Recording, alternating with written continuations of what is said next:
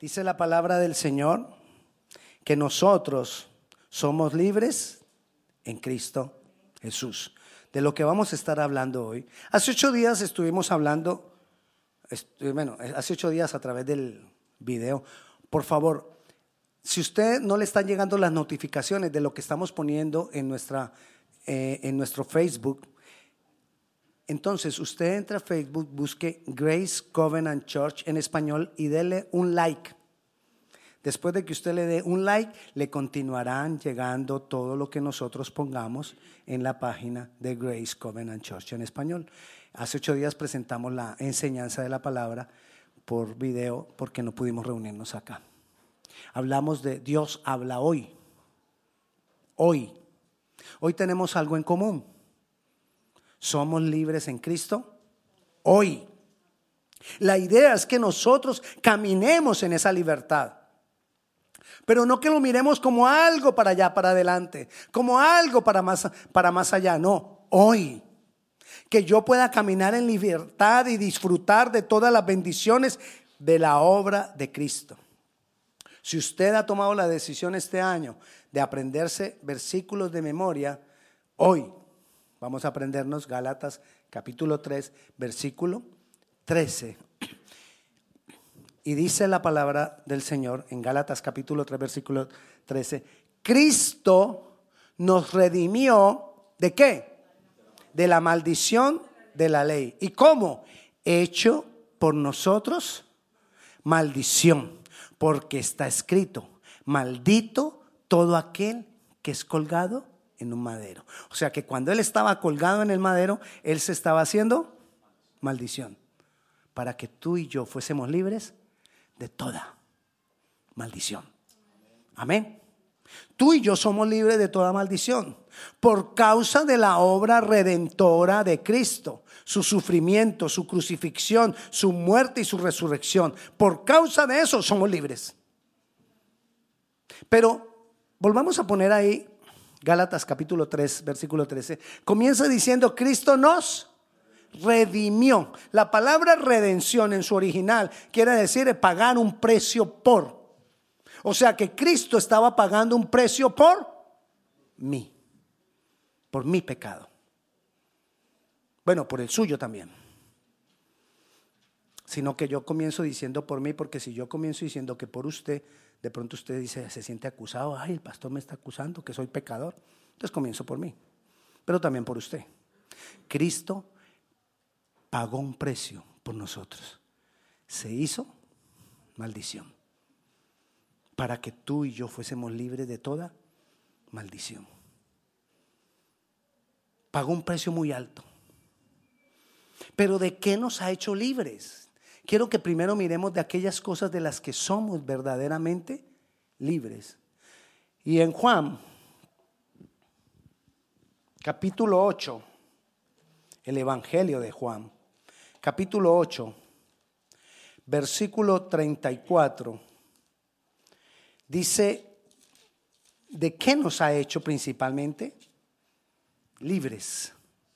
Dice el versículo 34, Jesús les respondió, de cierto, de cierto os digo, que todo aquel que hace pecado, esclavo es del pecado. O sea que cuando yo estoy en un pecado y continúo en ese pecado y sigo pecando, estoy esclavo.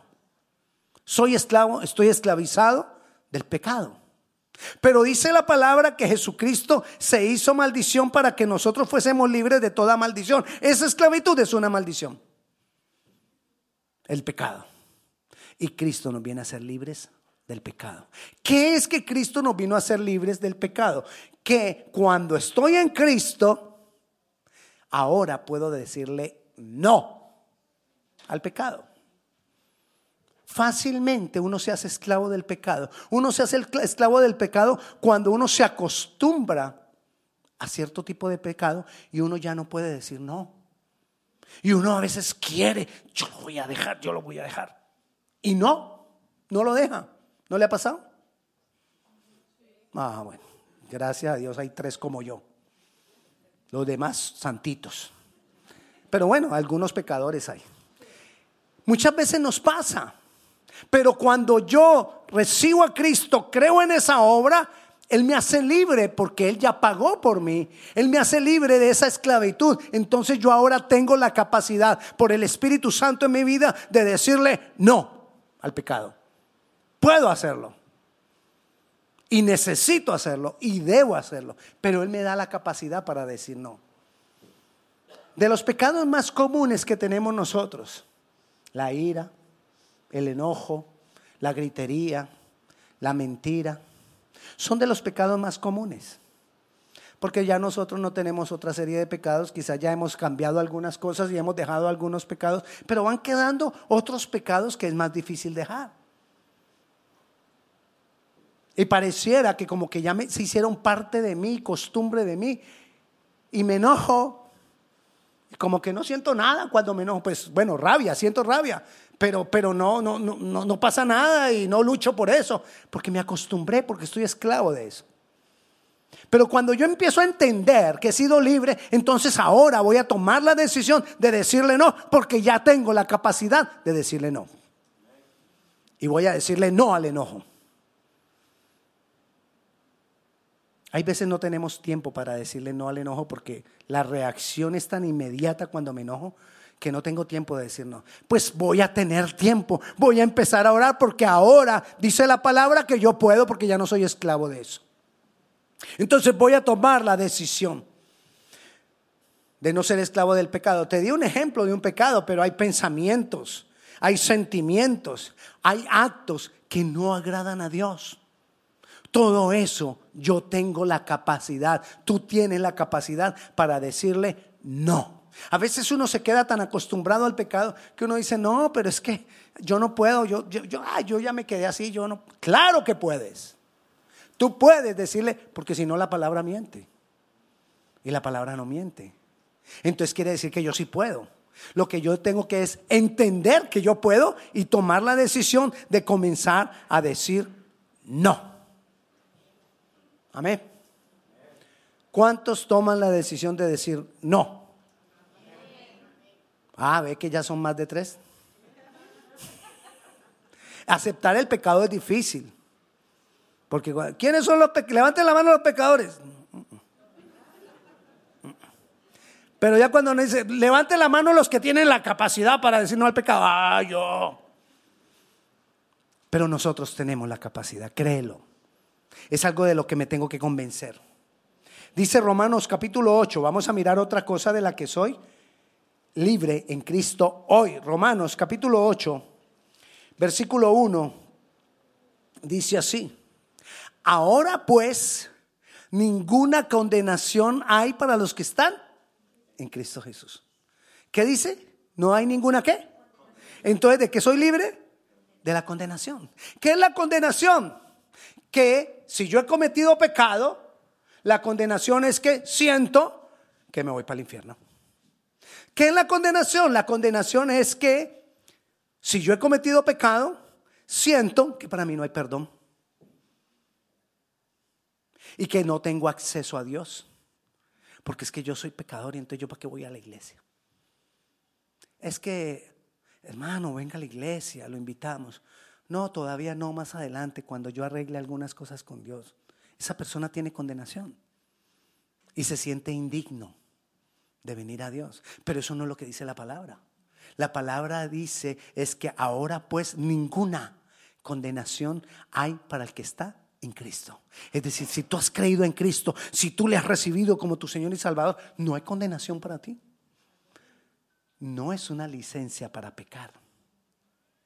Ah, como no hay condenación para, para mí, entonces, ah, yo voy a continuar a él.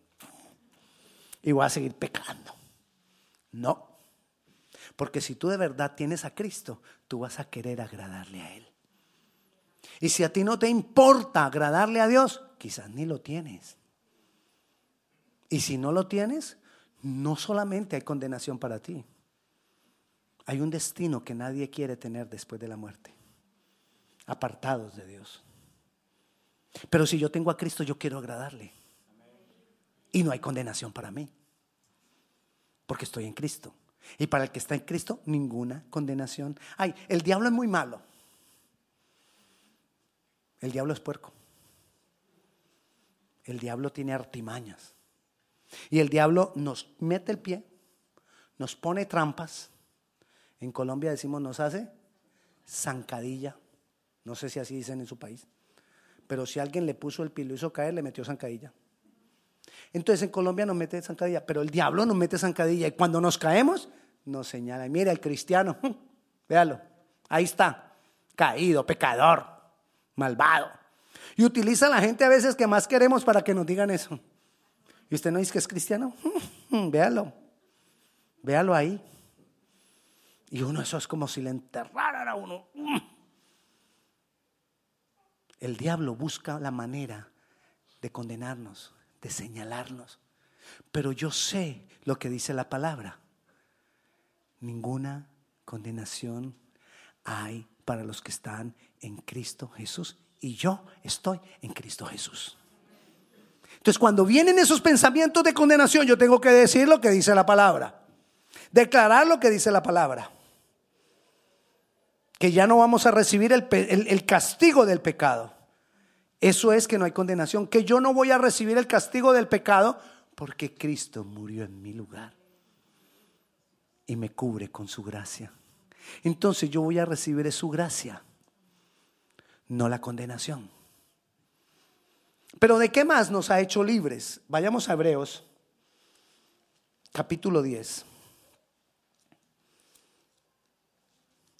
Hebreos capítulo 10, versículo 22. Dice así, acerquémonos con corazón sincero, en plena certidumbre de fe, purificados los corazones de mala conciencia y lavados los cuerpos con agua pura. Nos muestra esto que nosotros hemos sido limpios, como hablaba yo hace ocho días, de mala conciencia. Esto quiere decir que podemos quitar todo pensamiento que nos autocondena. ¿Qué es la autocondenación? Que yo me siento indigno. No es solamente el que voy a creer que va a haber un pago del pecado, sino que cometí un pecado hace mucho tiempo y siento que Dios no me ama. Porque soy pecador. Pero la palabra dice todo lo contrario. Que Dios ama al pecador. Y si yo soy pecador, entonces Dios me ama. Porque soy pecador. Dios ama más al pecador que al que es totalmente justo. Porque el que es totalmente justo no necesita a Dios. Pero el que es pecador lo necesitamos a Él. Entonces Él nos ama. Lo más terrible es que no hay ni uno totalmente justo. Porque todos somos. Entonces Él nos ama a todos. Pero hay algunos que se creen justos y no necesitan a Dios. Pero Dios nos ama porque somos pecadores. Y donde abunda el pecado, abunda la gracia. No quiere decir, no te estoy diciendo que abunde el pecado en ti sino que si tú eres un pecador, gracia de Dios hay para ti. Gracia de Dios hay para mí por el precio que Cristo pagó en la cruz. También nos ha libertado, libertado, vayamos a Primera de Pedro, capítulo 2.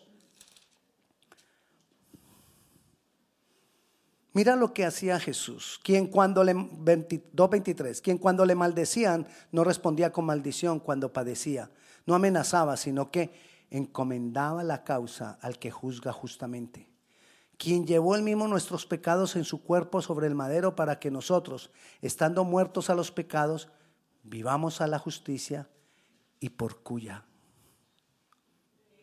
herida somos sanados. Somos libres de toda condenación de enfermedad y de dolor. Porque Él que llevó todo a la cruz por esa que Él llevó a la cruz, somos sanos. Porque Él llevó aún la enfermedad del dolor a la cruz. Así que si tú tienes enfermedad, tú tienes dolor, tú puedes ser libre de eso por la obra de Cristo. Pero necesitamos caminar en eso. Necesitamos la fe para creerlo. Esa es la semilla. La fe se constituye en la semilla. Y yo tiro la semilla, lo declaro con fe, lo creo con fe, lo dice la palabra, entonces yo lo declaro.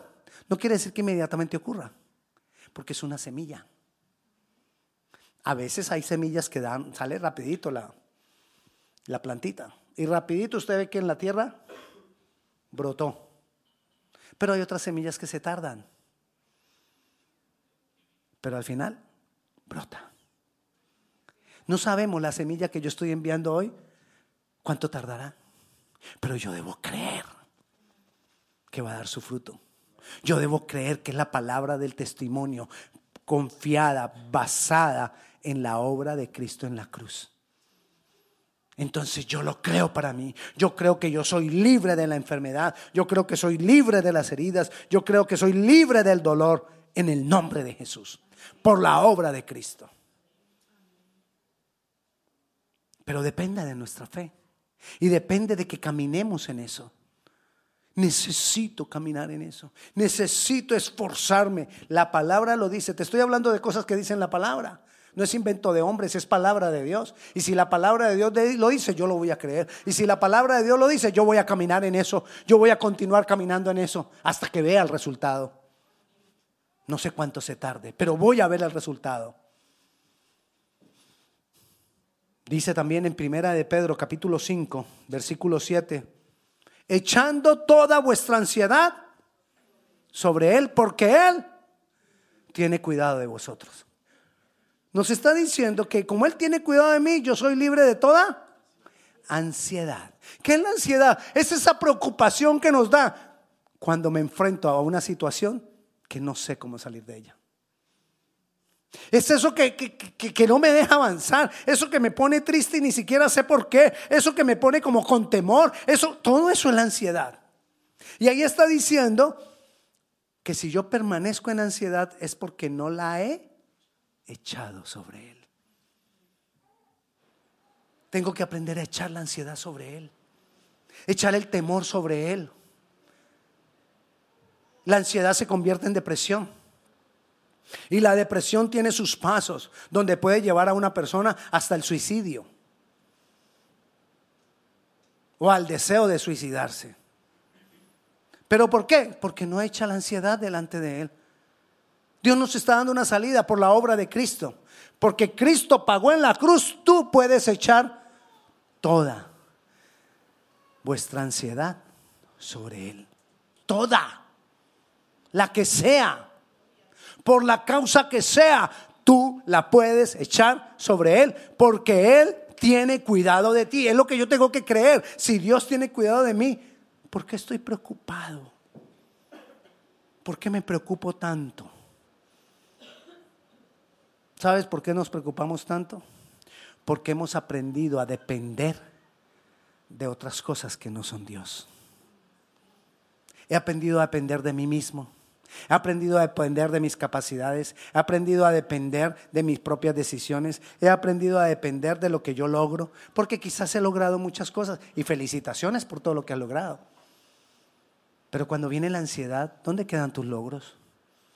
cuando viene el temor, cuando viene la ansiedad en el corazón, ¿dónde queda todo eso? Ahí es cuando nos damos cuenta que necesitamos al Cristo Redentor. ¿Qué es el Cristo Redentor? El Cristo Redentor no es un, un, crucifijo que es llamado el Cristo Redentor. No, el Cristo Redentor es el que pagó por mí. El que murió en mi lugar. El que sufrió por mí. Ese es mi Cristo redentor porque me redimió, pagó un pecado por mí.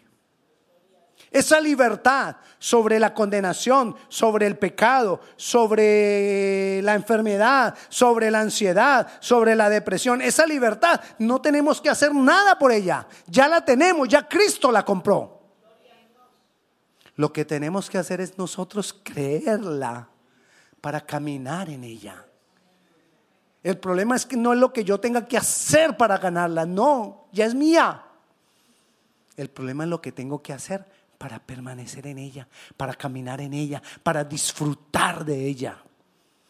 Jesús nos hizo libres y los hijos de Dios no estamos caminando en esa libertad. Cuando tú no caminas en esa libertad, estamos invalidando la obra de Cristo, estamos menospreciando la obra de Cristo, le estamos quitando valor a ese precio que Él pagó. Mi falta de fe le quita precio al valor que Él pagó. Entonces yo necesito tener la fe en ese valor que Él pagó en la cruz. ¿Qué necesitamos hacer para disfrutarla y permanecer en ella? ¿Se acuerda que leímos Juan capítulo 8, versículo 34, donde decía que éramos esclavos del pecado? Donde mismo Jesús dijo que éramos esclavos del pecado. Pero ahí, dos versículos antes, dice, en el versículo 32. Bueno, le voy a volver a leer el 34. Jesús le respondió, de cierto, de cierto os digo que todo aquel que hace pecado es esclavo del pecado. Pero mira lo que dice el, el 32. Y conoceréis la verdad. Y la verdad os hará libres. ¿Qué es la verdad? La palabra. Pero mira lo que pasa. Yo te he estado diciendo que somos libres por la obra de Cristo. ¿Verdad? ¿Lo crees? Pero aquí dice que es por la palabra. Entonces, ¿qué, pastor? ¿O es por la obra de Cristo o es por la palabra? Es por la obra de Cristo, pero nosotros no tenemos otra forma de conocer la obra de Cristo sino por la palabra. Entonces, cuando conocemos la palabra, conozco la obra de Cristo y soy libre por la obra redentora de Cristo. Entonces necesito la palabra. La palabra me da el fundamento, la palabra me sostiene para permanecer en la libertad que Cristo compró para mí. Según eso, muchas veces si yo no camino en esa libertad, puede ser porque no tengo la palabra. Debe ser porque no le doy importancia, la importancia que tiene a la palabra. Necesito más palabra porque la, la fe viene por el oír y el oír la palabra. Y si tú no oyes palabra, no hay fe. Fe en Cristo. Hay mucha gente que tiene fe. Aún los que dicen, yo solo creo en lo que veo. Mentiroso. Hay mucha gente que dice eso. No, no le, nadie le ha dicho eso. A mí me lo han dicho. Pero es una mentira. Ellos hay cosas que creen en lo que no ven. Si no, pregúntele si maneja carro. Si maneja carro, tiene fe. Usted se imagina que usted va en, su carro manejando y ve el semáforo en verde. ¿Usted qué hace? ¿Para? No, usted tiene fe que los que vienen del otro lado van a parar porque van a ver el semáforo en rojo. Y si yo no paro es porque tengo fe que ellos sí. Eso es fe. Creer en lo que no veo. Pero nuestra fe no habla de ese tipo de fe, solamente es para demostrarles a, lo que, a los que dicen, yo solo creo en lo que veo. Es solamente para, para demostrarles a ellos. De que hay cosas que creen en lo que no ven. Pero nuestra fe está puesta en Cristo. Y no debemos, no debemos vivir como si pusiéramos la fe en un semáforo. Tenemos nuestra fe en Cristo, que murió por mí, que pagó por mí, que se entregó por mí. Y conoceréis la verdad, necesito conocerle más, porque a través de conocer la palabra le conozco más a Él. Y cuando le conozco más, más libre soy y permanezco en la libertad y entiendo todo lo que hizo por mí. Pero no solamente necesito eso. Vayamos a otro de los versículos que ya leímos. Romanos capítulo 8, estábamos hablando de que somos libres de toda condenación. Romanos capítulo 8, versículo 1, lo leímos ahora y dice, ahora pues ninguna condenación hay. ¿Para quiénes? Ah, los que están en Cristo. ¿Qué es estar en Cristo? Estar en Cristo es tener una relación con Él. Estar en Cristo es tener intimidad con Él. Y Dios siempre nos va a estar preguntando, ¿cómo estás? ¿Cómo estás en cuanto a tu relación conmigo? Yo ahí cuando, es cuando digo, Cristo, Jesucristo debió haber sido colombiano. Porque cuando los colombianos nos saludamos, uno dice, hola, ¿cómo estás? Y yo creo que Cristo siempre nos está preguntando, ¿cómo estás en tu relación conmigo? Hace rato no te veo. ¿Se acuerda que yo ahorita les decía que los extrañé el domingo pasado? Ustedes no me extrañaron a mí porque ustedes me vieron. Pero yo los extrañé a ustedes porque yo no los vi. ¿Cuánto más Jesús que nos ama con amor incondicional nos extraña cuando no pasamos tiempo con Él? Y ahí es cuando Él pregunta, ¿cómo estás? ¿Cómo estás en tu relación conmigo? ¿Estás lleno de ansiedad? ¿Estás lleno de temor? ¿Estás lleno de dolor? Quizás porque en en cuanto a tu relación conmigo, no estás como debieras. Cuando yo no estoy como debo con Dios, viene el temor. El temor a lo que va a pasar. El temor a que si sí o si no. Dios no quiere que en nosotros haya temor. Y Él ha provisto todo para que en nosotros no haya temor, no haya dolor, no haya enfermedad, no haya nada.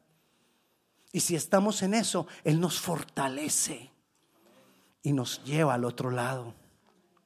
Y salimos adelante. Pero necesitamos estar en Cristo, en una relación permanente con Dios. Y le vuelvo a repetir el otro versículo que leímos en primera de Pedro 5:7. Echando toda vuestra ansiedad sobre Él. ¿Qué quiere decir eso? Dependencia. Te hablo primero de la palabra de Dios, segundo de relación con Dios y tercero de dependencia de Dios. Yo tengo que dejar de depender de lo que he aprendido a, depender. Muchas veces nosotros dependemos.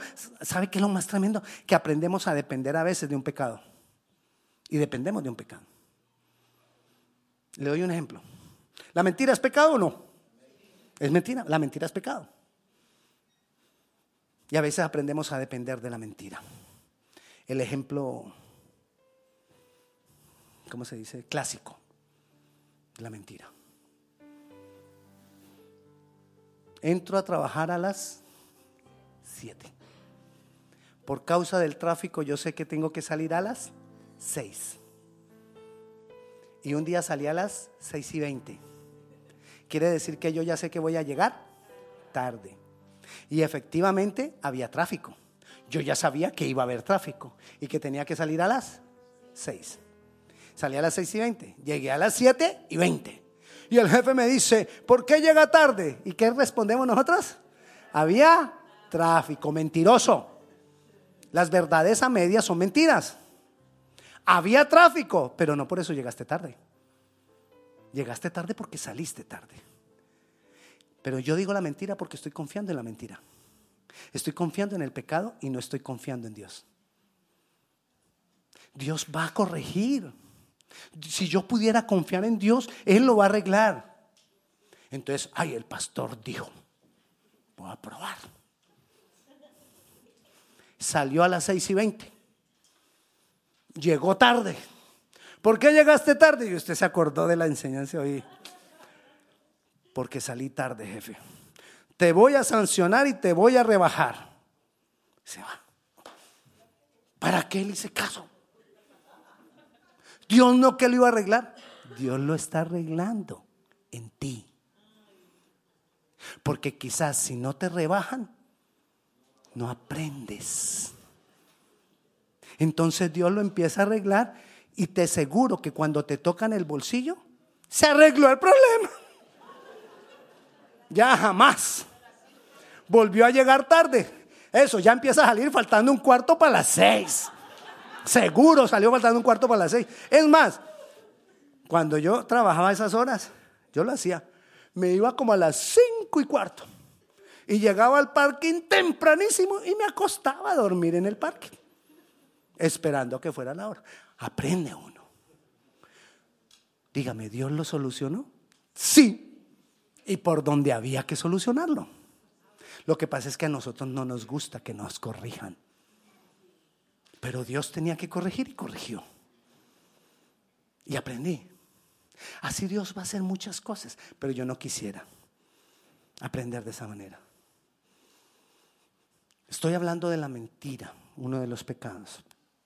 Pero hay veces yo tengo que dejar de confiar en la mentira y dejar que Dios haga el milagro. Cuando yo confío en la mentira y soluciono las cosas con la mentira, no le estoy dando la oportunidad a Dios que haga un milagro. Porque yo ya lo solucioné con una mentira. Yo no había planeado hablar de la mentira. En el primer servicio yo dije, denme un ejemplo. Y alguien dijo, la mentira. Y empecé a trabajar la mentira. Yo no lo había pensado hablarle la mentira, pero le estoy hablando la mentira. No sé si Dios tenga un propósito porque estamos cercanos a los taxes, ¿no? No sé, no sé, no sé. Yo digo, digo. Digo, quizás Dios nos esté hablando. Quizás. ¿Cuál es la idea de todo esto? De que confiemos en Él. Echémoslo todo delante de Él. Entonces te he hablado de tres cosas para mantener en esa libertad. Ya sabemos cuál es la libertad. Libres del pecado, libres de la condenación, libres de la autocondenación, libres de la ansiedad, libres de la enfermedad, libres de toda maldición. Toda. Pero ¿qué hacemos para permanecer y disfrutar de ella? Yo no tengo que hacer nada para ganarla, pero sí para permanecer y disfrutar de ella. ¿Qué tengo que hacer? Palabra de Dios. Relación con Dios y dependencia, echándolo todo sobre Él y esperar que lo obre. P, R, D. Si le queremos poner un nombre así bien fabuloso, lo decimos en inglés. El PRD. Palabra, relación y dependencia. Si tú estás alimentándote de la palabra de Dios, si tú permaneces en esa relación con Dios y si tú tienes dependencia de Dios, vas a vivir en libertad. Así haya situaciones difíciles, Dios te va a firmar y te va a sacar adelante. Porque Él nos ha hecho libres de toda condenación. Yo te invito a que le digamos al Señor que nos ayude con el PRD. Pastor, a mí no me gusta el inglés. Bueno, entonces el PRD. Palabra, relación, dependencia. Vamos a orar, pongámonos de pie. Él nos ha hecho libres de toda maldición, porque Él se hizo maldición para, por nosotros, porque escrito está, maldito todo aquel que es colgado en un madero. Vamos a darle gracias a Dios por esa obra que Él hizo, pero vamos a tomar la decisión de caminar en esa libertad.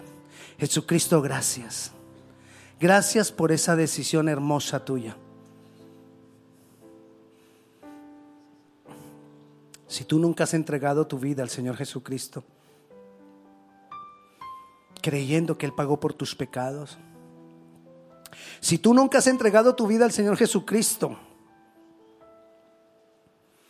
creyendo que no hay condenación para ti por la obra que Él hizo, yo te invito a que recibas a Cristo como Señor y tu Salvador hoy. Todo lo que tienes que hacer es decírselo con tu boca creerlo con tu corazón. Y si tú nunca se lo has dicho de esa manera, yo te invito a que se lo digamos esta tarde. Que tú me sigas con tus palabras, pero creyendo todo lo que dices en tu corazón. Y te invito a que le digamos, Señor Jesucristo, creo que tú has pagado por todos mis pecados. Me arrepiento de haberlos cometido. Creo que tú moriste en la cruz en mi lugar